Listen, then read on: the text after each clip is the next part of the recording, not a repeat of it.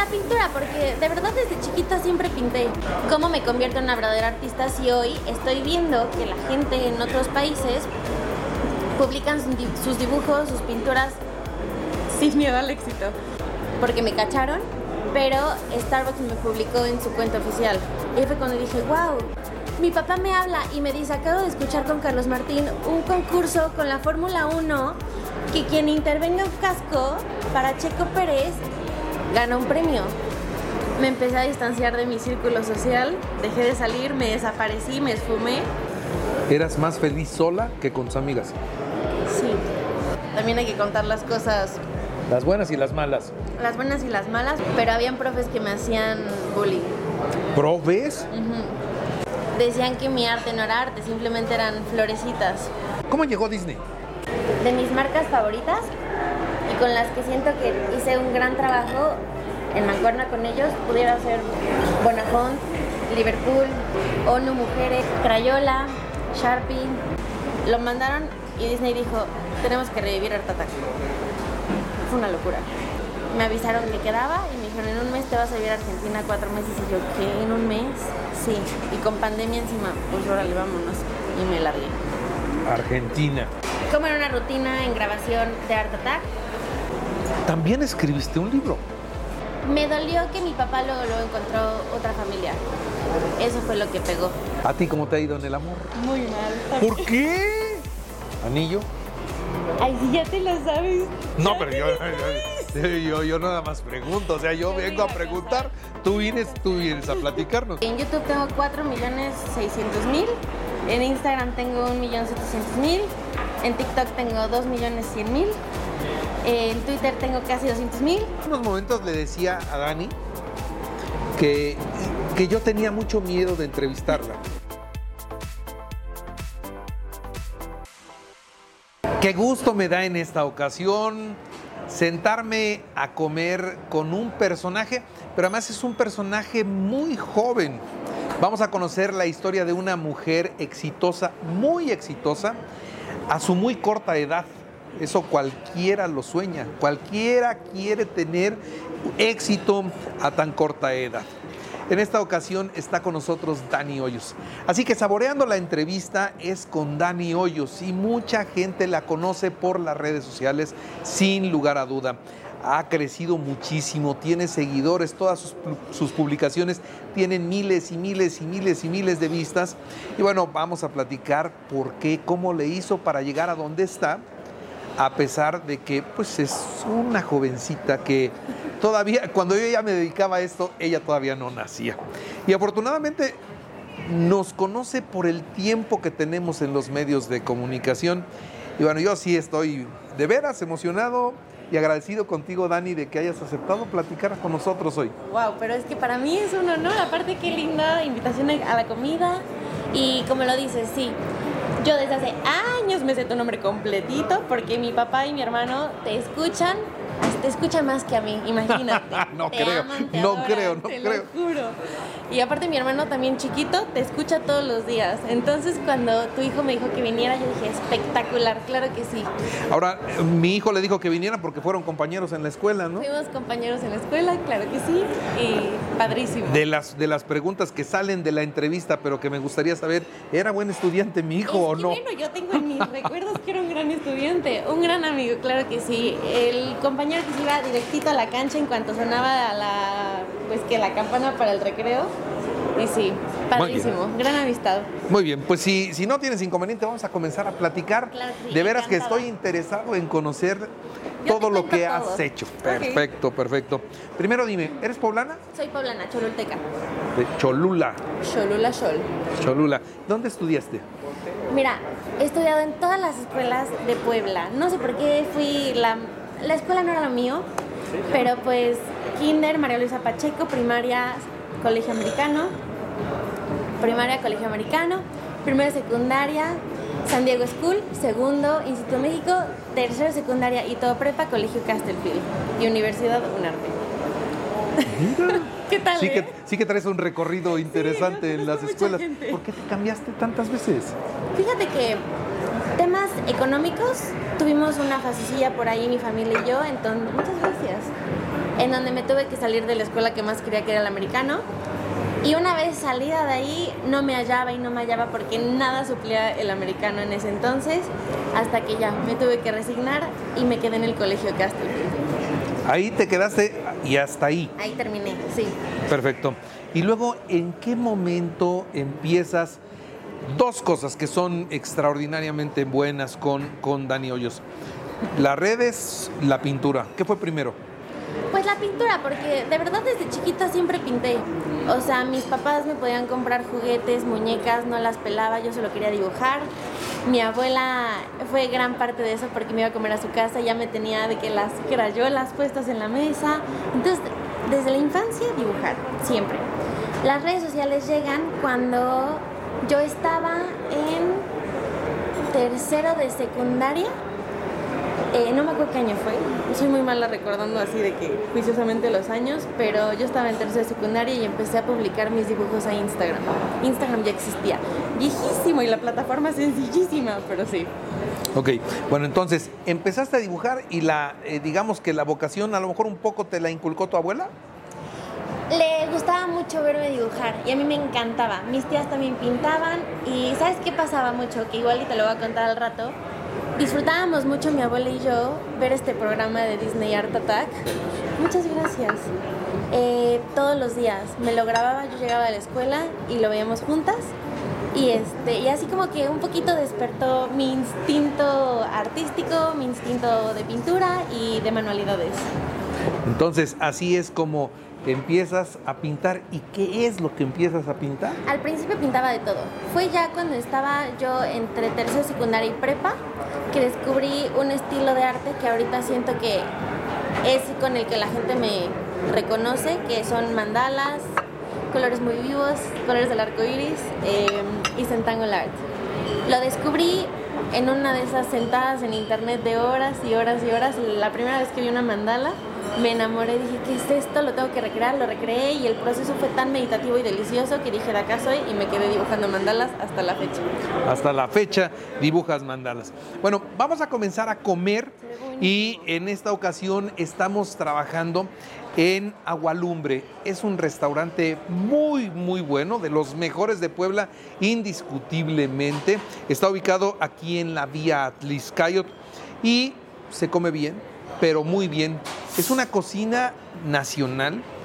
Eh, pueden encontrar cocina de Oaxaca, pueden encontrar productos de otras partes de la República Mexicana, tienen productos del mar, en fin, es muy completa la cocina que tiene Agualumbre para todos ustedes.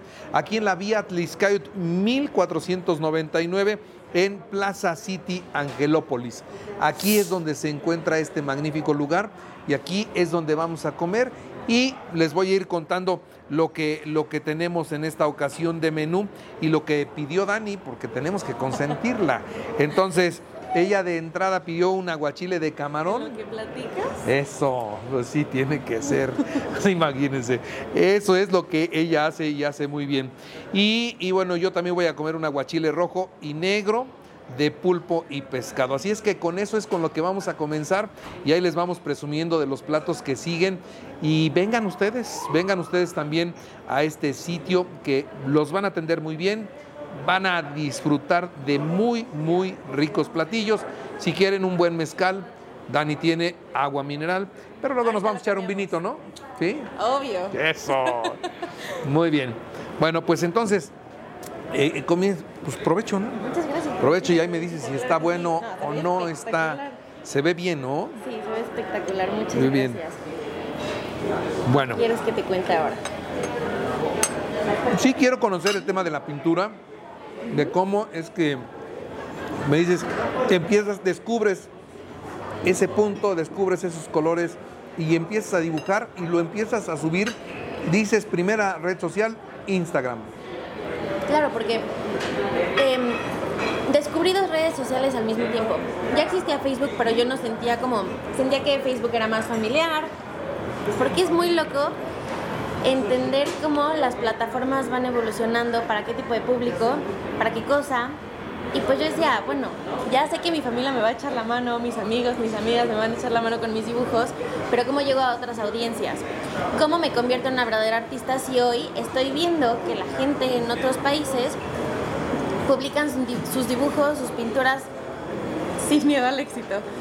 Y es cuando veo que quien sube sus dibujos a Pinterest lo sube también a Instagram. Y yo dije, ok, ya los estoy subiendo a Pinterest, no estoy, tuviendo, no estoy teniendo pues mm, una audiencia, una comunidad, probemos Instagram. Descargo Instagram, lo empiezo a hacer, pum, pum, pum, los hashtags empezaban a hacer su magia y empezó a llegar la gente. Yo me acuerdo que el día que dije, realmente, ¿qué está pasando con esto? Yo tenía 700 seguidores, pero era muy chistoso porque eran seguidores de todo el mundo. Tenía una amiga ya de Singapur, tenía gente de Estados Unidos siguiendo mi trabajo. Entraba yo a concursos de dibujo también de Estados Unidos. Y ahí fue cuando dije, wow, esto está espectacular. La gente te apoya, te echa la mano, te comenta en todos los idiomas. Y así empecé. O sea, todo, todo lo que ibas haciendo entonces lo ibas subiendo. ¿Qué fue lo que detonó? Lo que dijiste, no, no, pero es, es por acá, pero sin dudar. ¿En qué momento quedaste segura? ¿Qué fue lo que hiciste? ¿Qué, qué, resultado te dio para que dijeras, ya, de aquí soy? Y sí, sí tengo la respuesta. Fíjate que hace muchos años yo estaba exactamente en tercera secundaria, primer prepa, y Starbucks lanza este concurso que se llamaba The White Cup Contest, ¿no? Entonces tú ibas a Starbucks, agarrabas tu White Cup y la intervenías, como tú quisieras. Subías tu foto con tu white cup intervenido por tu estilo, lo etiquetabas. El caso es que quien ganara, todas sus, bueno, más bien todos los vasos de Starbucks iban a estar vendiéndose en toda América con tu diseño. Y yo decía, no, es que esto no puede ser posible. O sea, ¿cómo subiendo un dibujo ya entra un concurso? Cuando tenemos entendido que de verdad es más difícil que eso. Y entonces lo empecé a hacer. No gané porque México no estaba calificado, le perdí a mi, a mi primo gringo que me prestara su dirección, su código postal, todos sus datos para que yo pudiera falsificar mi identidad. Él ganara, no importa, pero yo quería mis vasos. No gané porque me cacharon, pero Starbucks me publicó en su cuenta oficial. Y fue cuando dije, wow, si puedo seguir con esto, yo creo que, o sea, buscándole, encuentras lo que quieras. O sea, estoy conectando con gente de Estados Unidos. Gente de Estados Unidos está viendo mi trabajo. Tal vez no entro porque soy mexicana y ya me cacharon, claramente porque mi vida pública está en internet, pero puedo seguir. Y entonces, no, es que estoy teniendo, a ver, no, es que escucha esto. Mi papá me habla y me dice, acabo de escuchar con Carlos Martín un concurso con la Fórmula 1 que quien intervenga un casco para Checo Pérez gana un premio. Y yo, ok, va, ahorita mismo lo intervengo. ¡Wow! Estoy teniendo ese flash. ¿Fue contigo? ¿Tú te acuerdas? ¿Lo ves? ¿Ya ves? Algo nos unía desde hace mucho tiempo. no manches. Lo gané. ¿Y qué hiciste en el casco? Dibujé Centangular y mandalas en el casco en blanco y negro. Y sí gané mi premio. Fuimos tres ganadores. Este, Pakiwi, otro concursante que no recuerdo su nombre y yo. Me dieron eh, una cantidad de dinero espectacular. Ay, sí. Me dieron 10 mil pesos. Con eso abrí un. Sí, pero, pero, pero en ese tiempo no, no, no, tenías tantos ingresos, ¿no? No, no tenía ingresos. pero, pero además, independientemente del ingreso, que por supuesto que a todos nos da gusto, tú estabas alcanzando un logro más allá del dinero. Y fue porque tú lo dijiste, mi papá te escuché y mi papá me habló enseguida de que por favor concursa, no sé qué pase, pero inténtalo, el no ya lo tienes. Y sí, este, con ese recurso abrí mi taller de arte en Camino Real, di mi enganche porque yo quería dar clases de arte todas mis tardes y mi papá y mi hermano se fueron a ver pues las carreras. O sea, tú hiciste el, dibujo y, tú, te, y, tú te quedaste en tu taller, te quedaste con tu dinero y, ellos que se divirtieran. Sí, literalmente. Bueno, ahora, eso ya me, quedé, me quedé a medias porque nos llegó la emoción de, del casco. Pero Starbucks, entonces, mm. ¿qué, qué, tenían tuyo? ¿Qué hicieron? No ganaste para estar en el vaso, pero ¿y luego qué hicieron ellos?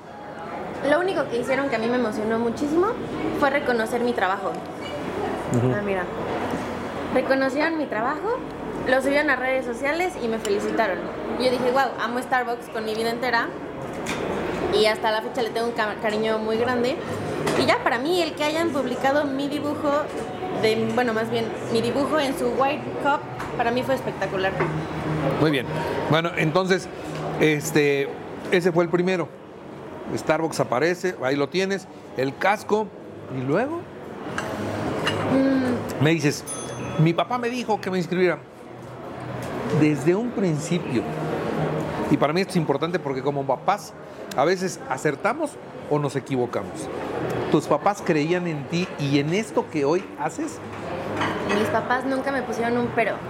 Y sabes, es algo que promuevo mucho y se los agradezco porque yo les dije de que, pa, dicen por ahí que es malo ser artista, pero me quiero dedicar a las redes sociales. Claro. Y yo ahí no me lo están haciendo de tos, espectacular, ma. Nena, es lo tuyo. Y yo, no, no sé qué veían en mí, pero funcionó porque entonces yo en mis videos platico de que es que mis papás realmente nunca me pusieron un pero porque creían en mí. Y eso me dio toda la seguridad. No tuve una duda de terceros, de gente que me importaba que estaba siguiendo mi camino. Y es muy chistoso porque dentro de los mismos videos yo le digo al, al videovidente, al televidente, como sea, al que está viendo la plataforma, de que trae a tu papá en este instante, tráelo. A la de tres le pones play y le voy a dar un mensaje al papá o a la mamá. Y realmente me contestan de que, wow, o sea, sí vio tu mamá, mi mamá este video y le cambió el chip y ya me dejó estudiar lo que yo quisiera. Ya me dejó hacer lo que yo quisiera. Dice que me va a apoyar. Dice que tal vez no artes, pero sí diseño gráfico, ya sabes, o sea... Pero fíjate, ahí entonces empiezas no solo a ganar confianza en ti con el respaldo de tu familia, sino empiezas a transformar vidas, ¿eh? Es padrísimo, es, lo, es por lo que me dedico literalmente, me encanta. Perfecto. Bueno, entonces, ahora, te voy a hacer una pregunta. Échala. En tu casa te apoyan naturalmente, creen en ti, les gusta lo que estás haciendo. ¿Y a los cuántos años es cuando empiezas a, tener lo del casco? Más o menos como cuántos años para que te pueda yo hacer la pregunta. Mm, tenía yo 18, 19 años. Ahora, a esa edad, teniendo, empezando a tener ese éxito, ¿no te generó bronca con tus compañeros en la escuela? Sí. Sí, porque yo dejé de salir con mis amigas, que tu hijo conoce. Yo dejé de salir, me aislé del mundo porque yo veía una inversión en mi trabajo. Yo decía, es que no puedo cambiar, no, no puedo tener más tiempo en mi día. Tengo que estudiar porque tengo que sacar buenas calificaciones, porque quiero estudiar artes plásticas, pero mi tiempo libre tengo que dibujar porque tengo que subir dibujos a internet. La gente está esperando un dibujo nuevo, es loquísimo que la gente esté realmente esperando, así como esperan saber qué está pasando con el mundo contigo la gente espera ver un dibujo, qué maravilloso. Y entonces me empecé a distanciar de mi círculo social, dejé de salir, me desaparecí, me esfumé y no me importó un segundo porque yo realmente era feliz. Entonces, claro, sí, me afectó, empecé a llegar a tener ansiedad social porque suena muy extraño, pero ya ¿Cómo ansiedad social? Sí, o sea, llegaba yo a una fiesta donde tenía que ir y yo ya no sabía cómo dialogar, cómo convivir, porque llevaba mucho tiempo sin ver a la gente y ya era como raro, ¿sabes? Y yo decía, es que no, debería estar en mi casa dibujando. Y entonces ya era como un castigo disfrutar de la vida porque yo estaba muy acostumbrada a mi labor. ¿Eras más feliz sola que con tus amigas? Sí. A esa edad sí, ahorita ya tengo un balance, soy una mujer más sana, que disfruta de tener amigas y también dibuja, disfruta de su trabajo. Perfecto. Bueno, entonces, ahí vamos, en el casco, vamos en Starbucks. ¿Qué sigue? Mm, ok, ¿qué sigue? El canal empieza a tener éxito. Con éxito, para mí siempre fue un éxito que una persona me aplaudiera mi trabajo. Era divino. Cuando empiezo a ver que hay una gran cantidad de gente, digo, wow, ¿qué está pasando? Cuando con el premio de la Fórmula 1 abro un, bueno, rento un local para poner un taller de arte, yo esperando dar clases en la tarde, lanzando una convocatoria de hola, inscripciones abiertas, voy a dar talleres de dibujo y que llegan 50 niñas, en el transcurso del día dije, wow, ¿qué es esto? Todos los días yo me despertaba, iba a la universidad. Antes de salir de la universidad. ¿Qué universidad? Un arte. Estudiaba artes plásticas. Eh, terminaba de tener mis clases, grababa mis videos y en las tardes me iba a dar taller de arte con las niñas. Se iban las niñas, me quedaba yo en mi taller de arte. Y te estoy hablando de un localcito enfrente de la Universidad Madero.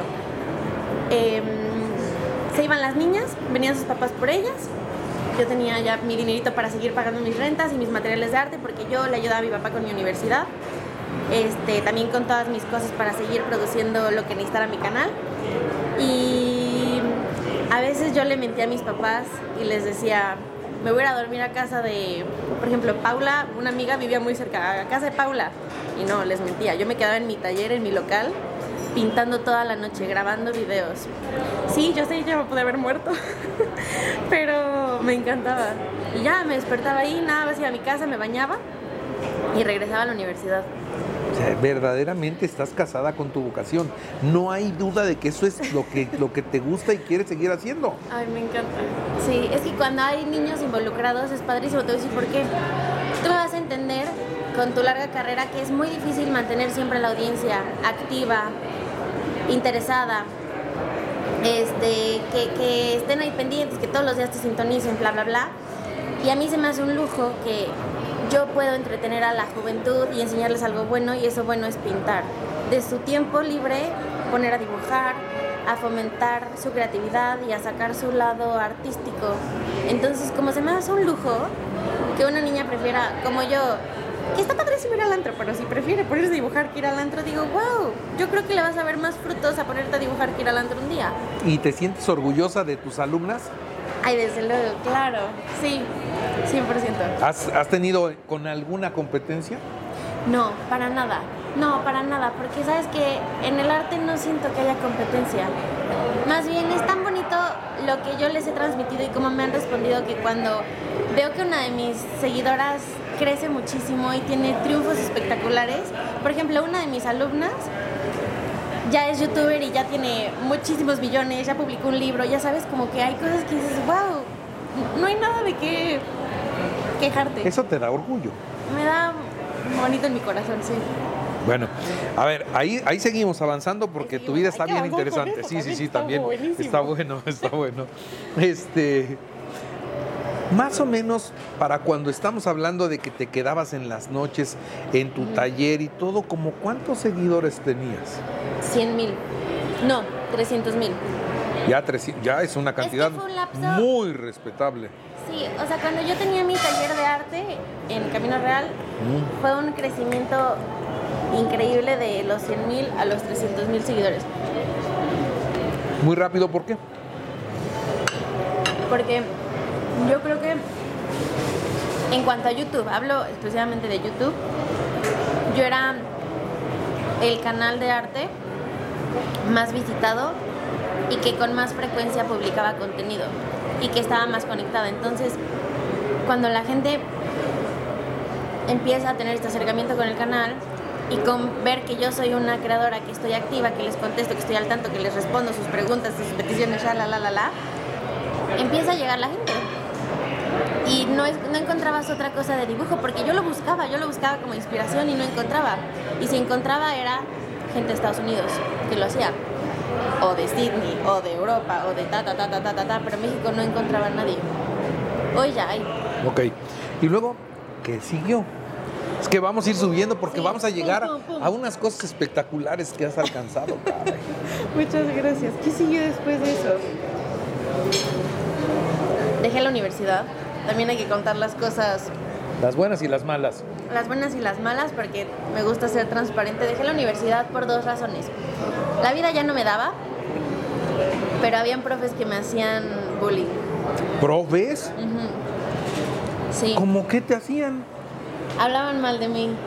Porque ¿Pero decían por que... qué? O sea, estamos hablando de una alumna exitosa en lo que estaba estudiando y que los maestros le hicieran bullying, eso no lo, no lo entiendo y mucho menos lo acepto.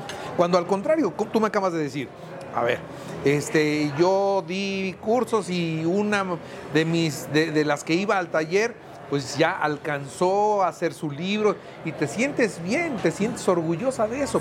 Pues entonces, ¿cómo es posible que no sucediera lo mismo con tus profesores? Fíjate que en el tema del arte, este, tú estudias arte y tienes que ser criticado.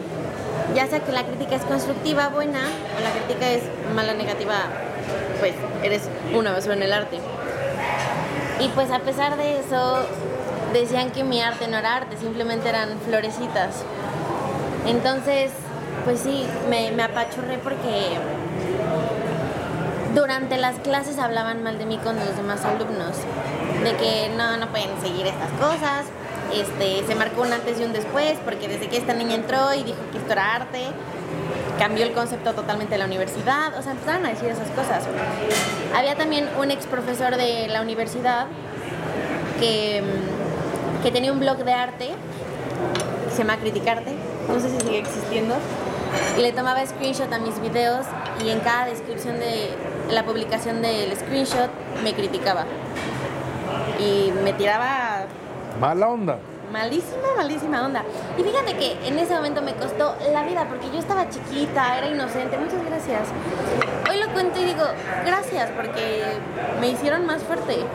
Sabes que muchas veces, y cuando se toma con buena actitud eso, realmente los grandes tropezones, e- esos, esos momentos terminan fortaleciéndote, terminan haciéndote más segura de lo que haces. Sí. Y entonces, con el paso del tiempo, se los terminas agradeciendo. Y si, y si en su idea era descarrilarte, pues hicieron exactamente lo contrario. Te sí. fortalecieron, ¿no? Sí, se y hoy, mucho. hoy con todo y que lo puedan negar, se deben sentir orgullosos de ti, ¿no? Ay, pues ojalá espero, la verdad. Espero porque pues lo hago con mi corazón, literal, no hay otra cosa que pueda decir. Tal vez en ese momento no tenía la técnica que ellos esperaban de mí, pero lo hacía con... Y también estaba muy chiquita, o sea, no, no creo que era necesario, era una alumna. Muchas gracias. Ah, llegó el vino, ¿eh? Llegó el vino. Llegó el vino. bueno, ahora vamos a, a pasar, ya, ya, ya probamos el aguachile que estaba muy bueno y ahora pidió, Dani pidió sopa de milpa. Esa, y, y- y- y vamos, los, vamos los dos con la misma. En los otros platos vamos teniendo platos distintos, pero en esta vamos juntos a ver qué tal, porque fue tu decisión, ¿eh? Perfecto. Así que probaremos eso. Estamos, estamos comiendo en Agualumbre, aquí en la vía Tliscayot 1499, en Plaza City, Angelópolis. Aquí estamos saboreando la entrevista y la verdad es que está rica, ¿eh? La verdad es que está muy rica la entrevista, independientemente de que también está muy rica, muy rica la comida. ¿En qué momento empiezan a llegar los patrocinadores, Dani? Provecho. Provecho, muchas gracias. Fíjate que eh, cuando entras a este medio digital, hay personas que te contactan y te dicen te quiero representar, o sea, veo tu potencial, te quiero representar. Una agencia se acercó conmigo y me dijo, no encontramos a otro talento que sea family friendly, queremos representarte, confía en ellos y hasta ahorita es la tercera vez que vuelvo a renovar contrato. Entonces ya llevo nueve años con ellos. Y ahí fue cuando ellos tienen este acercamiento de, oye, estás para pintar un, mural aquí, estás para participar en este comercial, estás para hacer la publicidad artística creativa de tal tienda. ¿Cuál fue el primer, el primer patrocinador que dijiste, wow, le voy a trabajar? Porque así nos pasa a todos, ¿no? Cuando yo estaba en la radio también y empezaba a tener anunciantes y decía, wow, ya me llegó esta marca. puta, Estos ya están confiando en mí, ¿no? Y así vas, vas sumando, vas sumando, vas sumando, hasta que al final tienes las grandes marcas contigo. Pero la, la primera vez siempre es muy emocionante. Muy emocionante. Mira, tal vez no fue la primera, pero fue de las primeras cuatro o cinco. Fue Disney. Consiguieron que yo interviniera un casco de un Stormtrooper gigante y que se expusiera en la premiere de la película de Star Wars Rogue One. Entonces fue increíble porque fue la premiere y cuando la gente salía de la sala todo fascinado de la película porque estaba súper esperada, veían el casco. Y entonces, ¿qué hacías? No, una foto con el casco. Yo "Ay, es que, ¿qué está pasando? O sea, esto es una vida espectacular, no lo puedo creer. Pero mira, Fíjense, fíjense lo que nos está diciendo Dani. Estaba impresionada por ver que todos salían a tomarse el casco, la foto con el casco. Pero estabas ya con Disney. O sea, nada más hay que entender la dimensión del brinco que estaba dando. Cualquiera sueña con estar o ser parte o trabajar para Disney. ¿Cómo llegó Disney? Mira, yo creo que tiene mucho que ver el tipo de contenido que yo estaba haciendo. Disney, si es Disney, es porque cuida mucho sus perfiles, el contenido, el mensaje. Y te digo, conectas tanto en las redes sociales que a alguien de Disney se le apareció un video mío y, y, le gustó lo que hice. Entonces, ¿qué tienes que hacer? Cuidar todo el contenido que estás subiendo porque yo le platico a la gente, es tu currículum. Todo lo que hoy estás subiendo a internet y quieres que la gente lo vea es tu currículum. Tal vez no te van a contratar por mandar tu currículum, pero, pero sí por el video de trabajo que hiciste, por tu trabajo de publicidad, por tu mural, por tu ta, ta, ta, ta, ta, ta. Y, y puede ser bueno o puede ser malo. Claro. Lo que tú dices, a ver, quise aparecer como si fuera de Estados Unidos y en todo lo que habías hecho eras mexicana. Y entonces, en esa ocasión te cacharon y fue un error. Entonces, para bien o para mal, cuando ya todo viene para bien y se mantiene uno en esa línea, pues está padrísimo. Entonces, así es como, como alguien se fija en tu trabajo y dice, Claro, dice, la quiero. Quiero trabajar con ella. ¿y cómo te dicen a ti eso? Me marcó una de las personas con las que trabajo en la agencia y me dice, oye, Disney quiere trabajar contigo y yo, bueno, me quería morir. No, espérate, por Disney. Qué y por esa, Carlos, y por esa gracias. salud, caray. sí. No, no, es que eso sí está, es que ese sí es un lujo. Ay, Trabajar en. Disney es un lujo y ahorita vamos a platicar más. Pues, No me voy a quedar con eso nada más. no, pues. Qué espectacular, muchas gracias. Entonces dijeron, Disney quiere trabajar contigo. Sí, me mandaron mi casco, fue espectacular, se hizo un gran trabajo. ¿Y sabes qué pasa? Obviamente ahorita la era digital está con todo. Están viendo la respuesta de la audiencia, porque al fin y al cabo quieren más engagement, más audiencia, más gente pendiente. Entonces, ¿qué pasó? Yo invité a mi audiencia a que fuera también a la premier y ven, y es la verdad, o sea, sí funciona. Esta persona jala gente. Queremos más gente, queremos que más gente disfrute de Star Wars, queremos más gente que disfrute del arte. Contratemos a Dani y a otras artistas, porque yo no fui la única a la que le mandaron una cabeza de Stormtrooper, bueno, un casco de Stormtrooper. Fuimos muchas. Y entonces dije, aparte de que qué padre que Disney le está apostando al arte mexicano, está padrísimo que las artistas y artistas mexicanos, bueno, artistas en general, este, puedan traer a su gente, a su audiencia, a sus fans, a sus seguidores y a... Pues sí. Los cascos son como de buena suerte para ti, ¿no? Oye, sí, ahora que lo pienso, sí, tienes toda la razón. El casco de Chico Pérez y este casco, ¿no? Sí, totalmente. Bien, Eso fue lo primero que hiciste para Disney, pero Eso te quedaste.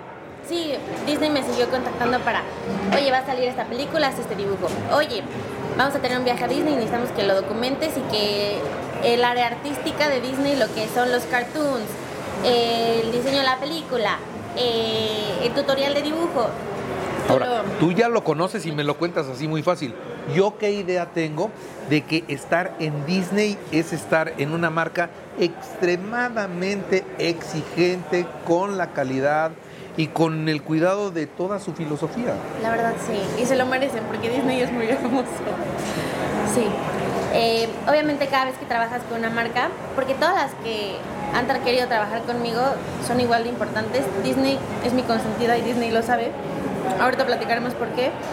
Pero cada vez que trabajo con ellas, pues me mandan sus do's y sus don'ts. ¿Qué quieren de mí? ¿Qué no quieren de mí? ¿Qué quieren que mencione? ¿Qué no quieren que mencione? Está padrísimo.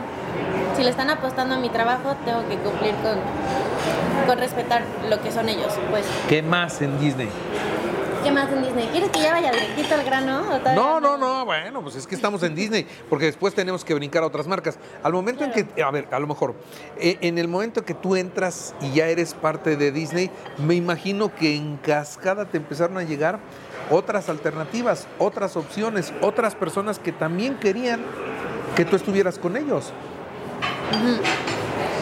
Es padrísimo porque de mis marcas favoritas con las que siento que hice un gran trabajo en Mancuerna con ellos, pudiera ser Bonafont, Liverpool, em, ONU Mujeres, em, ¿quién más? Crayola, Sharpie. Bueno, con Sharpie no trabajé muy bien, pero pero sí, los quiero mucho. Este, ¿Con quién más he trabajado? Con Oikos, con Gap, con... Ve nada más qué marcas me estás diciendo. Ya las vas enumerando porque ya pasaron por tus manos, pero cualquiera sueña con cualquiera de estas marcas, ¿eh? Ay, qué padre, muchas gracias. Y tú pues así ya, pues, esta y esta y esta y esta. o sea, ONU. ¿Qué onda con la ONU? Híjole, fue una cosa padrísima. ONU lanzó su campaña de He for She, en donde quería que por medio de nosotros creadores compartiéramos pues mensajes, que compartiéramos esta información que ONU te puede aportar a ti como ciudadano del mundo, este, para que te sientas protegido y protegida. Y más por la campaña en protección a la mujer. Entonces fue una campaña un poco dura porque yo tenía que empatizar mucho con mis seguidoras y ONU me mandó a pedir que yo subiera una cajita de preguntas a mis historias de Instagram de si alguna vez se han sentido violentadas, sí, cómo y por qué. Híjole, cuento esta, esto, esto sí te lo cuento con dolor porque fueron tantas las respuestas, yo creo que contamos más de 3.000 respuestas y eran bien fuertes. Y entonces yo me abrumé mucho porque dije, ¿cómo, o sea, ¿cómo yo abro esta cortadita? Porque se están sincerando conmigo y yo no, no puedo contestarle a todas. Fue, fue muy difícil. Al final me acerqué con uno y les dije, a ver, está pasándome esto, ¿cómo me ayudan? ¿Qué hacemos? Tratamos de hacer videos, contenidos, platicamos, literal pusimos teléfonos de ayuda y este y espero que, que haya que haya ayudado en algo. Pero pues sí, me sentí muy responsable, la verdad. Pero fue un orgullo para mí poder trabajar con ONU. Al final, ONU es ONU, como Disney es Disney y saben lo que hacen. Y si me pidieron eso porque están haciendo un impacto en el mundo, entonces estoy totalmente de acuerdo. Son satisfacciones diferentes, pero finalmente satisfacciones. ¿no? Porque a pesar de que eran escenarios no agradables, pues estabas ayudando a que salieran adelante. Y eso cuenta y cuenta mucho. Muchas gracias. ¿No? Pero con el alma que sí. Bueno, entonces, este, Liverpool, ¿qué onda con Liverpool? ¿Qué hacías con Liverpool? Salí en un comercial de Liverpool y fue padrísimo. Este, nada, juntaron talentos diferentes, una bailarina de ballet. A Paula Longoria la conoces. Sí. A Paula Longoria. Em, salió una cantante, salió una creadora de contenido, salió una modelo y salí yo como artista representando diferentes áreas del arte y nos pusieron a todas juntas en un comercial y fue padrísimo. ¿Y ya? ¿Cómo? Bueno, déjame hacer una pausa. Déjame hacer una breve pausa en lo que también le damos a la sopa. Está buena la sopa. Está deliciosa, nunca fue, fue, fue, fue, muy, muy buena decisión tuya. Es una sopa de milpa yo después de esto voy a tener que platicar con el chef porque en serio, la sopa está extraordinaria. Estamos saboreando la entrevista en Agualumbre, aquí en la vía Tliscayot 1499, en Plaza City Angelópolis. Aquí es donde estamos comiendo muy rico, estamos tomando un buen vino y estamos disfrutando de una entrevista maravillosa. La verdad es que, insisto, y se los dije desde el inicio, es muy joven, pero tiene un historial de éxitos bárbaro. Así que pausita breve y seguimos. Muy bien, pues bienvenidos a Gualumbre. Este es un homenaje a las cocinas de México. Trabajamos en la propuesta de, de alimentos, de ingredientes, de producto de la mano del chef Alejandro Ruiz, que es uno de los máximos exponentes de la cocina mexicana, de la gastronomía nacional. Y bueno, aquí lo que hacemos es rendir homenaje a cada una de las cocinas de México, a los ingredientes, a los sabores, a las técnicas y obviamente con nuestros toques. Uno de los platillos más representativos que tenemos en el restaurante es la cocina de jabalí rostizada. Es un producto increíble que, bueno, en este caso, ahorita lo estamos acompañando con una barbecue de chiles oaxaqueños, de chile pasilla mije. Toda la cocina que tenemos de este lado es de brasa, ¿no? ¿Por qué? Porque nos gusta conectar con la tierra. Y de aquel lado tenemos una barra de mariscos que nos llegan de Ensenada. Entonces tenemos agua y lumbre también en este, de este lado. Los mariscos son de primerísima calidad y bueno, tenemos variedad para, para disfrutar.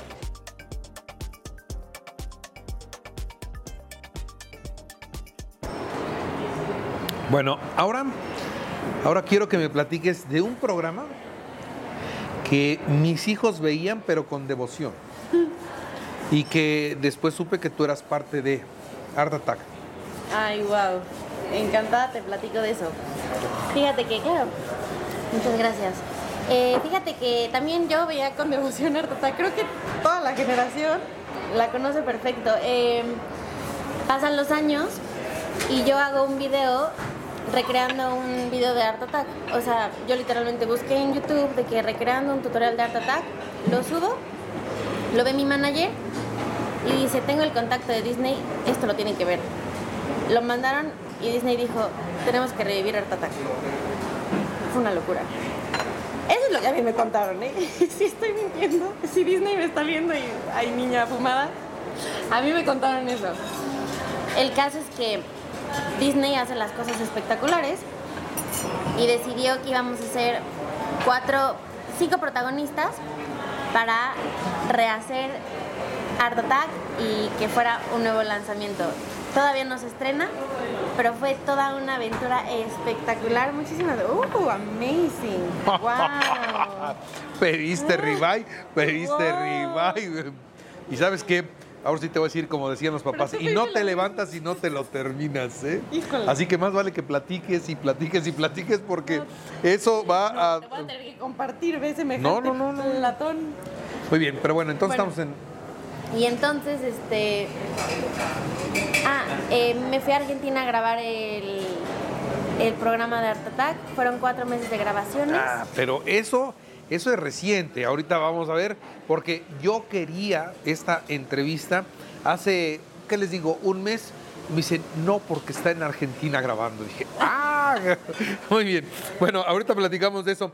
Pidió esto que ustedes ven, pidió un ribeye con la ayuda, por eso está así chiquitita, nada más, ¿no? Eso es lo que, eso es lo que pidió.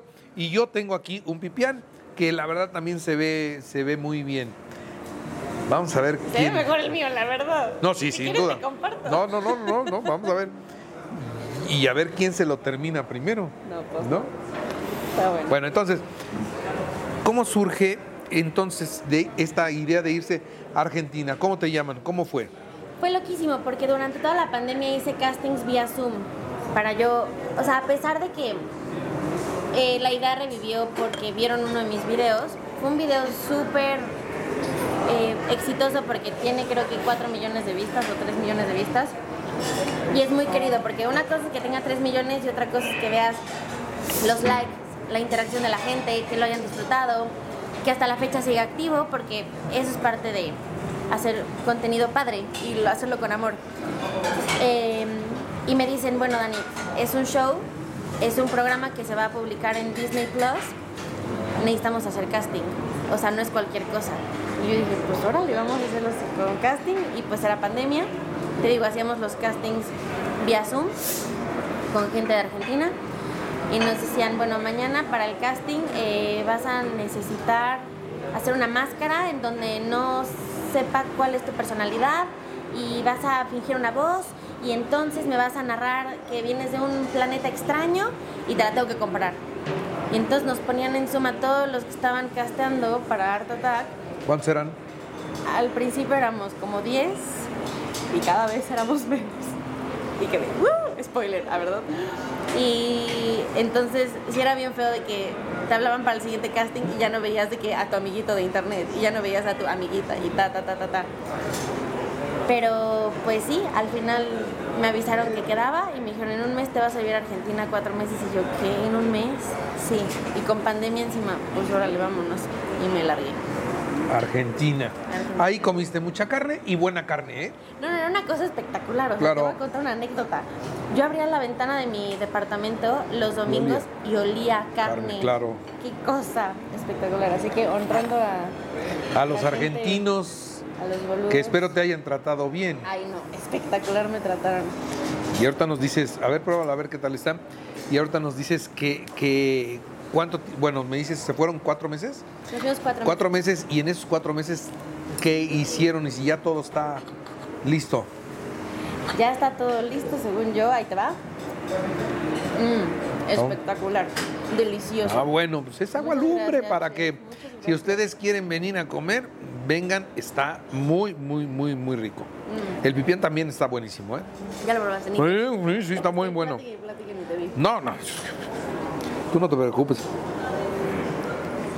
Mm. ¿Qué hacíamos en Argentina para las grabaciones de Art Attack? Para esto, el programa se llama Art Attack Modo Desafío. Obviamente no va a ser el Art Attack tradicional porque hoy a la audiencia no le entretienes de la misma forma como nos entretenían en el 2007, 2006, no sé. Entonces, es modo desafío y no puedo spoiler porque no puedo spoiler, pero son desafíos gigantescos los que hacemos en Art Attack. Y como era una rutina en grabación de Art Attack, 5.50 de la mañana, ya estaba la van esperándonos en el departamento, yo tenía que estar bañada, llegaba, maquillaje, una hora, eh, desayunabas rapidísimo, entrabas a, bueno, te microfoneaban, grabación, de 8 y media a 9 a 1, grabación continua. Era muy padre porque es un reality, entonces vivíamos sorprendidos, vivíamos emocionados, vivíamos con retos todos los días. Cortábamos al lunch, bueno, al almuerzo, comíamos delicioso, comida argentina, ahí en la, en la producción, pero deliciosa comida. Dientes, retoque maquillaje, otra vez microfoneando y volvíamos a grabar de 3 a 6 y media.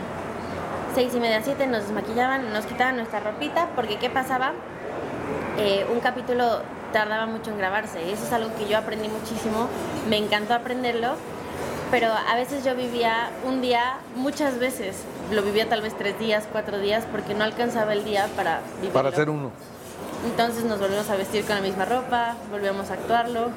Eh, la gente de, conti- de continuidad, no, no sé cómo se llama, mis respetos, espectacular trabajo. Y así nos la vivimos cuatro meses grabando una espectacular serie y sí, se va a publicar en Disney Plus. Yo quiero decir algo, ya se iba a publicar, ya iba a salir, pero llegó el mundial y Disney dijo, no, no, no, mejor nos esperamos y yo no. No hay modo de competir con el mundial. Tiempo para que se lleven más audiencia. Ojalá, ojalá sea tan exitoso porque ya dijimos que se va a hacer el relanzamiento y, y pues obviamente la gente ya lo esperaba en el año pasado, pero pues el mundial nos...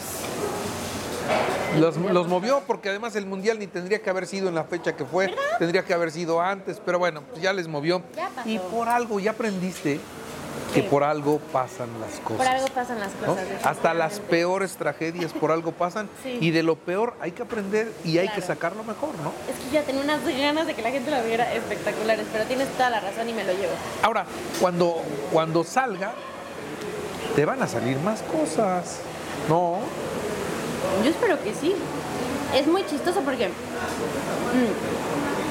en mi canal yo soy la productora, yo decido que se graba, yo soy la, la que graba, la que está atrás de la cámara, la que está delante de la cámara.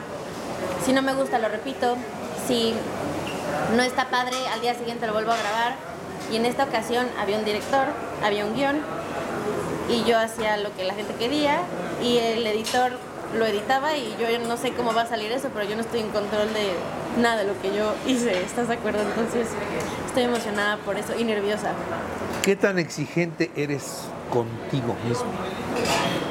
Soy muy exigente conmigo misma. Entonces, no me gustó y lo repito, no me gustó y lo repito. Tan exigente como seguramente son exigentes los productores De allá, ¿no? O sea, no, no te tiene que sorprender nada porque si tú eres exigente contigo, seguramente ellos son igualmente exigentes y también van a sacar un producto muy bueno. Seguramente ¿verdad? van a salir nuevos proyectos para ti. Ahora dime una cosa. También escribiste un libro. ¿no? Y eso no hemos hablado del libro. Pero es un libro que ha tenido un éxito que, que yo no sé, caray, pero seguramente también te sorprendió. Ay, fue hermoso, sí. ¿Cómo es? Primero, estoy acostumbrada a pintar, lo que me gusta es pintar. Ahora, ¿cómo hago un libro? Fue loquísimo. Eh, la verdad es que siempre quise escribir libros. Eh, sucede que yo empiezo con mi canal, bla, bla, bla, y te topas con Gandhi y ves que hay gente haciendo libros para colorar y yo dije, yo quiero hacer eso. Pero yo quiero ser diferente, yo no quiero hacer un libro para colorar, yo quiero contar mi historia, porque si Carlos Martín quiere que la cuente en su programa, Claro. ¿por qué? ¿Por qué no contarla en un libro? Me siento especial, honrémoslo. Y yo tenía 21 años cuando se me mete la idea de hacer un libro. Le hablo a mi agencia, le digo que hacer un libro, me dicen, ok, preséntanos un proyecto. Le hablo a mi mejor amigo en el mundo, que estudia periodismo, es escritor. Le dije, hagamos un libro. Teníamos 20 y 21 años. Dos par de squinkles. Bueno, un par de squinkles, porque no éramos dos, éramos un par de squinkles escribiendo un libro, haciendo una analogía de que son siete los pasos que necesitas para hacer una obra y cada capítulo hace referencia a una etapa de mi vida, desde cómo empecé hasta el suspenso de cómo van las cosas. Eh, tuvo mucho éxito porque la gente lo ve y dice, ah, es un libro para colorear, pero de repente lo abre y dice, ah, no, Dani escribió, ¿qué onda? Con su vida y habló con un tono tan amigable para que una mamá se pueda sentir tranquila de que su hija está leyendo ese libro o para que un adoles- adolescente lo lea y se entretenga. Es un tono muy amigable, se escogieron unas palabras muy bonitas en donde hay cosas reales como la ansiedad que tuve cuando estaba en prepa, el divorcio de mis papás y cómo me sentía, pero con un tono tan bonito y tan apapachador al lector que fue bueno y también hablo de cosas muy hermosas como el éxito, el poder comprar mi, mi casa y poder decidir que esa casa iba a tener un terreno enorme para poder adoptar a todos los perros que quisiera y que es un sueño cumplido y entonces motivas a la gente a que sí se puede cumplir tus sueños. Pero pues qué pasa después de todo eso, Mm, lo van a hacer muy pronto porque este año sale el segundo libro. Ah, ya viene el Sí, segundo. viene Pero el al primero le fue muy bien. Al segundo, le- al primero le fue muy bien. Le fue muy bien y, y fue considerado como uno de los mejores. Ay, ¿No? ¿sí? Ay, ¿ya Sí, claro. Ah, bueno, muchas gracias. Le echamos todo el corazón, entonces yo creo que... Ay, me emocioné mucho ahorita que dijiste eso. Muchas Claro, gracias. pues es que así es. Y bueno, entonces ya está por salir el segundo. Ya lo hiciste. Sale este año, antes o después de Art Attack. Art Attack sale en verano. Sí, pero, o sea, el libro ya está. Está en pequeños detallitos que le hacen falta, pero sí, El, el 90%. 80. 80. El 80. ya. Entonces saldrá de después del verano, que en verano sale Art Art Attack. Attack, sí. No sé si podía decir eso, pero ya lo dije en mi modo. Muy bien. Bueno, este, entonces también te da, se te da la escritura de libros. Ahorita me dijiste algo que te tengo que preguntar obligadamente. Quiero tener una casa con un terreno suficiente para tener perros. ¿Eres fan de los perros? Amo a los perros. Amo a los animales en general, pero los perros se llevan mi corazón. ¿Cuántos tienes? Nueve. ¡No! ¿Nueve? ¿Cómo se llaman? perros. Pancho, Pepe, Shensi, Andrés, Charo, Perla, Patti y Carlitos. Y me falta uno. Y Jimena, y Jimena. Ay, Jimena, perdón. Jimena. Carlitos, mi tocayo, ¿qué, qué raza es? ¿Eh? Mira, fíjate que hay gente que se ofende cuando mis perros se llaman como ellos, pero yo digo, hay, hay un ser vivo lleno de amor que es tu tocayo, qué padre. Eh, todos son rescatados de la calle, No me digas. todos, sí. De hecho, eh, mi trabajo altruista es rescatar perros y ocupar mis redes sociales para poderlos dar en adopción, pero ya se me acabó la gente. Se te acabaron los, los dispuestos a adoptar.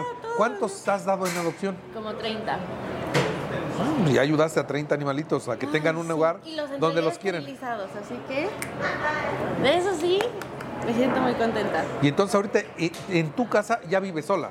Ah, claro, sí, vivo sola. Bueno, con nueve perros, claro.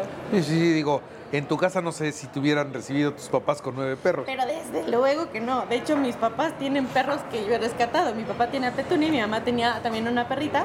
Y pues a Mica, pero ya se fue a otra casa y sí, ni modo, tiene que apoyar. ¿Qué les pasa? ¿Esa, esa separación de tus papás te, te generó problema? Sí me generó problema porque yo soy una creyente del amor y entonces obviamente ver que no funciona un romance entre los seres que más amas en el mundo que no haya funcionado y que te tuvieron a ti, pues es fuerte, así que yo te admiro a ti por seguir tu matrimonio espectacularmente y la verdad mi papá y mi mamá que no se ven ni en pintura, ¿De veras? pues habría que preguntarles en qué estatus de la vida están, porque de repente tienen sus rachas de que se saludan, de repente no se saludan. De repente se escriben por WhatsApp, de repente no se escriben por WhatsApp. Y digo, ¿qué se tienen que estar escribiendo? De ya no se escriban.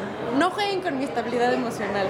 Pero, este, pues se divorciaron cuando yo estaba muy chiquita, tenía cuatro años, Sí, a esa edad pega muy feo, ¿no? supongo. ¿Te dolía Pero- más? eh, dime. ¿Te, te dolía más la partida de tu papá o la de tu mamá? Me dolió que mi papá luego, luego encontró otra familia. Eso fue lo que pegó. Pero ya no está esa familia. Muy bien.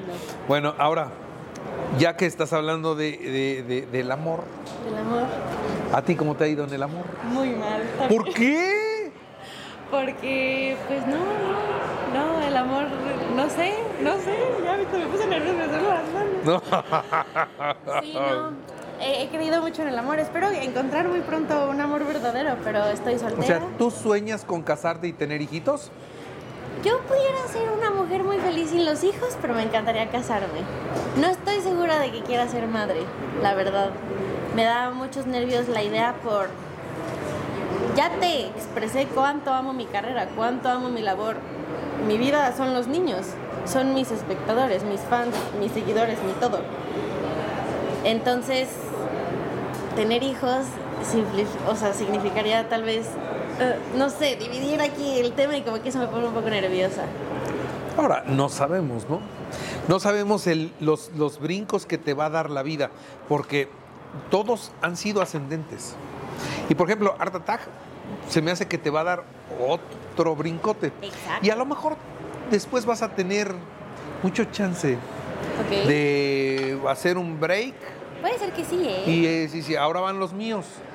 Eso también puede ser, digo. Mi gente cercana... Y terminas teniendo hijos como hoy tienes tantos perritos.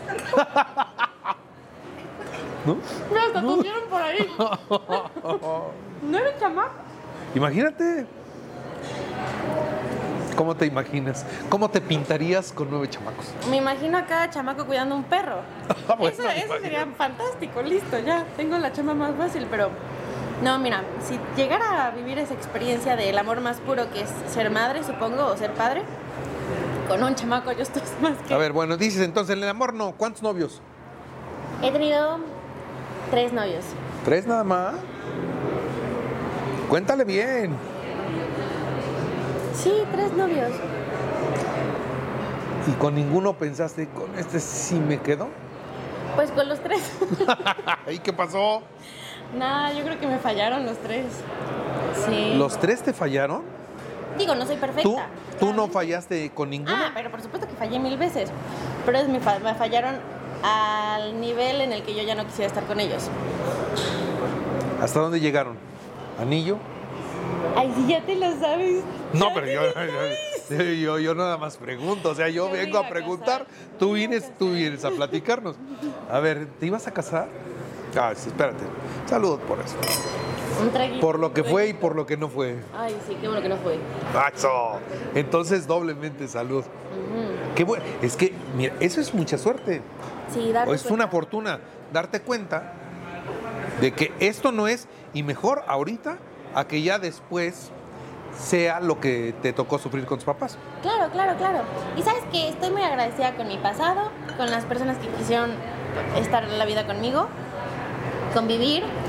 Me hubiera encantado que hubiera funcionado con cualquiera de los tres, porque a los tres los quise muchísimo, yo creo que los amé. Y este, El primero más o menos a los cuántos años. a los 16 lo conocí, Oh, estabas chiquita. Sí. El segundo, a los 20... A los 20, y el tercero, a los 23, 23, a los 23. a los 23. Y de los tres, con el que estuviste más cerca seguramente fue con el último. ¿De qué? ¿De casarme? Ajá, de sí, claro, feliz? claro. No, no, de casarte. De casarme sí fue con el último. Sí. Pero pues no funcionó y le deseo todo el bien a esa persona, pero pues no era para mí. Y la verdad estoy muy joven y muy decidida que quiero una vida feliz y, y ya no, no era feliz. ¿Sabes qué? Y no voy a entrar en esos detalles porque finalmente aquí estamos hablando de un momento o de momentos de éxito. Eso pasó y si no se dio, pues no se dio. Ya ni modo y vuelta a la página, ¿no? Bye, bye, sí, claro. Y que vengan los que vengan. Que vengan ¿No? los que quieran. Eso es todo. Déjenme hacer una breve pausa y seguimos. Estamos con Dani Hoyos y la verdad está bueno, está bueno. Eh, todo lo que comemos y todo lo que platicamos. Saboreando la entrevista, caray.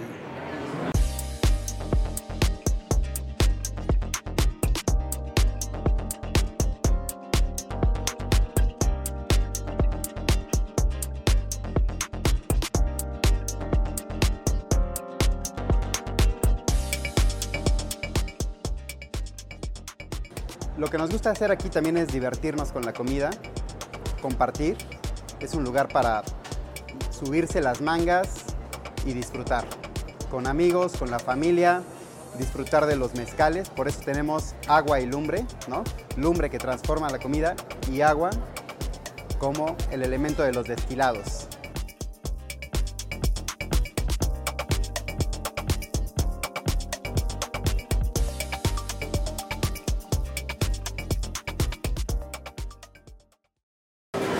Pues nos tienes muy sorprendidos con todo lo que has hecho y, y- y- y- y mucho que todavía no sale, pero que ya está hecho y que yo no tengo duda que va a tener mucho éxito. Muchas gracias.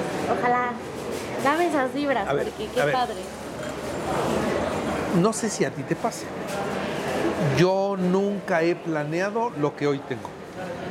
¿Sabes qué? ¿Qué hago? Trabajo, trabajo, trabajo, trabajo y lo demás llega solo.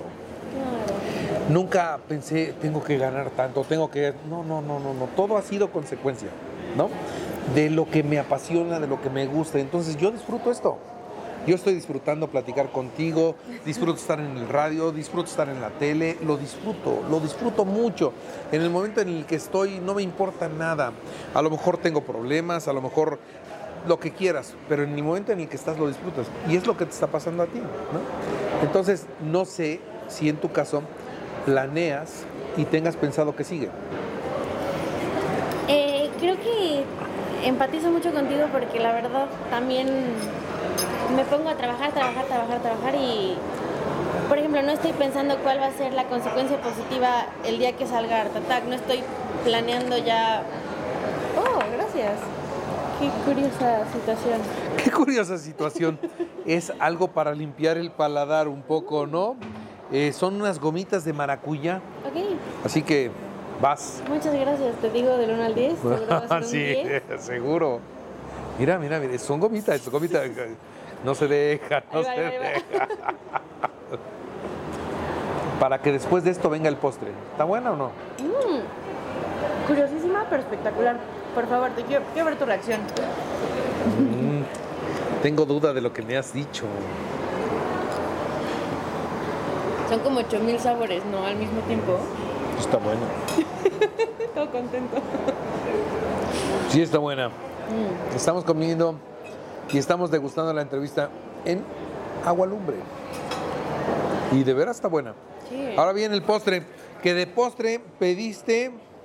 Pedí que fuera sorpresa. ¿Ah, sí? Sí. ¿Te la adelanto o lo esperas? A ver, lo espero, lo espero. Lo esperamos, entonces. Bueno, ¿Ya entonces, entonces Ah, decíamos, no, todavía no, todavía Ah. no. Entonces decías, ¿no planeas? No, fíjate que no planeo. Afortunadamente todos los días hay algo que hacer. O sea, yo va a sonar un poco sangrón tal vez, no sé, no sé, a veces la gente como que se incomoda con comentarios míos, pero yo no sé qué es estar aburrida. Porque siempre tengo algo que hacer, es más, a veces cuando me echo una película me llego a sentir culpable porque siempre puedo estar haciendo cosas. No es inmediato todo, pero sí puedo estar adelantando, practicando dibujos, adelantando un cuadro, haciendo un video, eh, planeando más videos. ¡Uh! ¡Uy, qué bonito! Ay, qué padre, muchas gracias. Se, se llama texturas. Fíjate, tú que manejas las texturas, texturas de cacao. Uh, me encanta. Yo pedí un buñuelo. ¡Wow! Le voy a tomar foto a tu buñuelo, está padrísimo. Está padre, sí, está padre. Ay, me encanta. Ahí las voy a publicar para que la gente se acuerde de estos postres cuando vengan. Y para que, ve, para que vean que la pasamos bien, ¿no? Ah, obvio, desde Ya luego. estamos comiendo rico y estamos platicando mejor. Sí, 100%. Pero sí, este, entiendo lo que dices porque los resultados llegan solitos y a veces no sé si te pasa que llegan como eh, los regalos de tu trabajo y no tienes tiempo para disfrutarlos tantos porque al día siguiente ya tienes cosas que hacer y cosas que hacer y cosas que hacer y es parte de... Pues yo lo único que deseo es que tengas, que todo lo que has vivido sea el principio de más éxitos. Lo mismo te deseo a ti. Muchas, muchas gracias. Nada más que mi principio ya tiene muchos años. No importa, pero mira, ya tiene muchos años. Sigues con un renombre espectacular. O sea, yo no puedo creer que mi hermano no se pierde escucharte y tiene 23 años. Se me hace padrísimo. Es un chamaco que va a la Ibero todas las mañanas, no se pierde escucharte. Listo. Y ya estoy en la tercera generación. ¿Y cómo logras eso? Está cañón. Sin pensar, haciéndolo, Haciendo y haciendo todos los días. Disciplina, que- trabajo, Claro. disciplina, trabajo. ¿no? Y de veras todo lo demás sigue solo.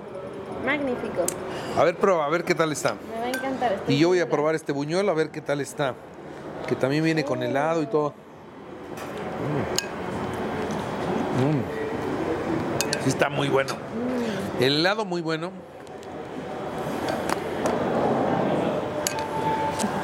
Mm. ¿Está bueno? Magnífico. Sí, Bueno. 100%. Ahora, vamos a preguntas de las personas que nos ven Ok. para respuestas, digo, no tan rápidas, pero cortas. Un día en la vida de Dani Hoyos. Ok, me despierto a las 5. Si me siento en el mood, voy a hacer ejercicio. Tengo una caminadora en mi closet. Eh, camino mientras veo mis pendientes. Mis perros empiezan a ladrar cuando ven el primer rayo de luz. Saco a los primeros a correr. Corren ahí a la redonda de mi casa. Media hora, los meto, salen los otros. Mientras, croquetas, agua. Tengo una persona que me ayude. Jorge, si estás viendo esto, muchas gracias. Eh, pero empiezan a ladrar desde muy temprano y los tengo que atender, les tengo que dar amor, porque de amor se vive. Sí se vive, también. Eh, después me meto a bañar, me arreglo.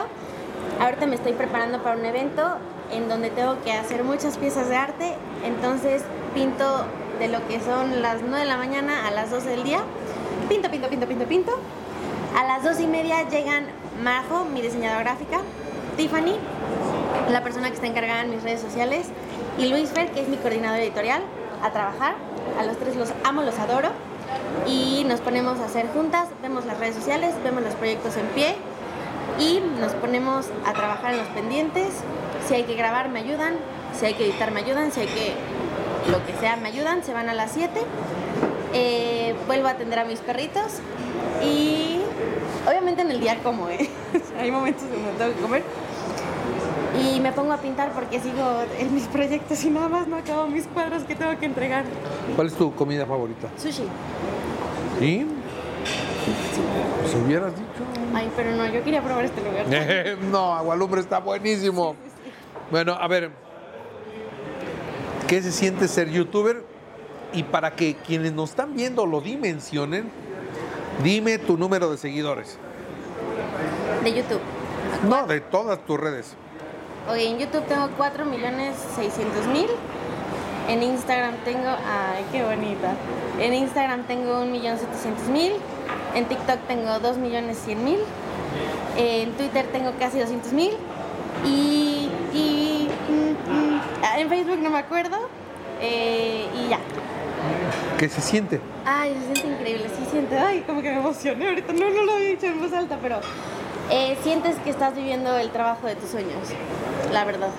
A ver, ¿cómo puedo empezar a pintar? A- Hay una frase que me fascina, que ojalá se la memorice quien necesite escuchar eso, pero es ponte a dibujar y a pintar. En lo que la gente decida si es bueno o malo tu arte, tú sigue pintando. Así, literal. No parece. No, no hay más. Eh, ¿Eres romántica? La más. La más. Y la de peor suerte. No, ya de la suerte ya, ya, ya lo pasamos. Ya hablamos, pero eres romántica, ¿qué te gustas? ¿Qué me gusta hacer? O sea, ya estamos hablando solamente de romanticismo. Ok, yo creo que el romance se puede ver manifestado en diferentes situaciones. Lo más cercano que tengo hoy, románticamente hablando, o sea, no estoy pensando en un hombre, pero vivir el amor lo vivo todos los días apapachando a mis perros, abrazando a mis amigas. No, ¿y con un hombre? ir- Espera, antes de hablarte que de un hombre, eh, me acabo de ir a París con mi mejor amiga. Fue romantiquísimo en la idea de estoy viviendo este sueño con mi mejor amiga, pero pues ahorita no hay hombres en mi vida. No, no porque hay hombres, pero, pero, Ah, ¿cómo pero en una relación de pareja. Híjole, soy la más apapachadora. Soy la más que te ve a los ojos y se le derrite la miel y, y soy muy besucona. ¿Por qué acabo de decir eso? Este, ¿qué es? Ay, o vino, o vino para que siga saliendo todo lo que está ahí guardado. Este, ¿qué es lo más loco que has hecho en tu vida? Adoptar nueve perros. Sí está loco. Sí, sí está loco, está enfermo. Sí está. No pero- lo hagas, compa. O sea, sí, ¿Tienes no. tatuajes? Diez. ¡Diez! Sí. ¿No se puede ver ninguno? Sí, claro. Em, este arco iris me lo tatué yo, pero me lo voy a rehacer. Eh, cada cumpleaños yo me tatuaba. ¿Por qué me pusiste esa cara? Sentí que mi papá me vio así de, ¿por qué estás tatuada? ¿Le gustó a tu papá que, que te tatuaras? Mira, desde los 17 me mantengo, así que mi papi, Soy libre. que está viendo este video, Qué bueno que opine, pero nada más eso. sí, sabe que de, de esto vivo. De esto me mantengo, de las mandalas. Em, Este, ¿Fue el primero? Fue el primero. Yo la tracé, el tatuador la trazó encima. Eh, una seguidora me dibujó una planta, me tatuó una planta. Estamos en la era digital, entonces me tatué mi emoji favorito. Este. En, los- en las piernas también tengo dos tatuajes. Eh, una seguidora me hizo este corazón, me tatué un corazón floreado. Eh, los siete colores de mi vida. Mi maestra de dibujo me tatuó una flor. Mi mejor amigo eh, me tatuó Inspire para que cuando yo estuviera dibujando lo pudiera ver siempre. Y este no lo voy a decir. A ver, lo veo. No lo digas, pero lo veo. ¿No lo vas a decir? No. Es un secreto. Como secreto se quedará. Te agradezco muchísimo. Ay, no, ya acabó. Ay, Pero, sí. sí, acabó. Pero Pero- no te vas. Sin antes. Sin antes dibujarme algo. Ay, te voy a hacer una mandala con todo mi corazón. Ver. Claro que sí. Oye, gracias por pedirme esto. No, no, no. Bueno, pues imagínate. Esto es de colección. Ay, Ten la plena seguridad que, que quedará en un lugar especial en mi casa. Ay, qué Porque padre. hace unos momentos le decía a Dani que, que yo tenía mucho miedo de entrevistarla. Y lo digo sinceramente, lo digo sinceramente, yo tenía mucho miedo de entrevistarla porque estoy es- acostumbrado a entrevistar personas de la vida política, de la vida empresarial, pero siempre personas de mi edad o más grandes que yo.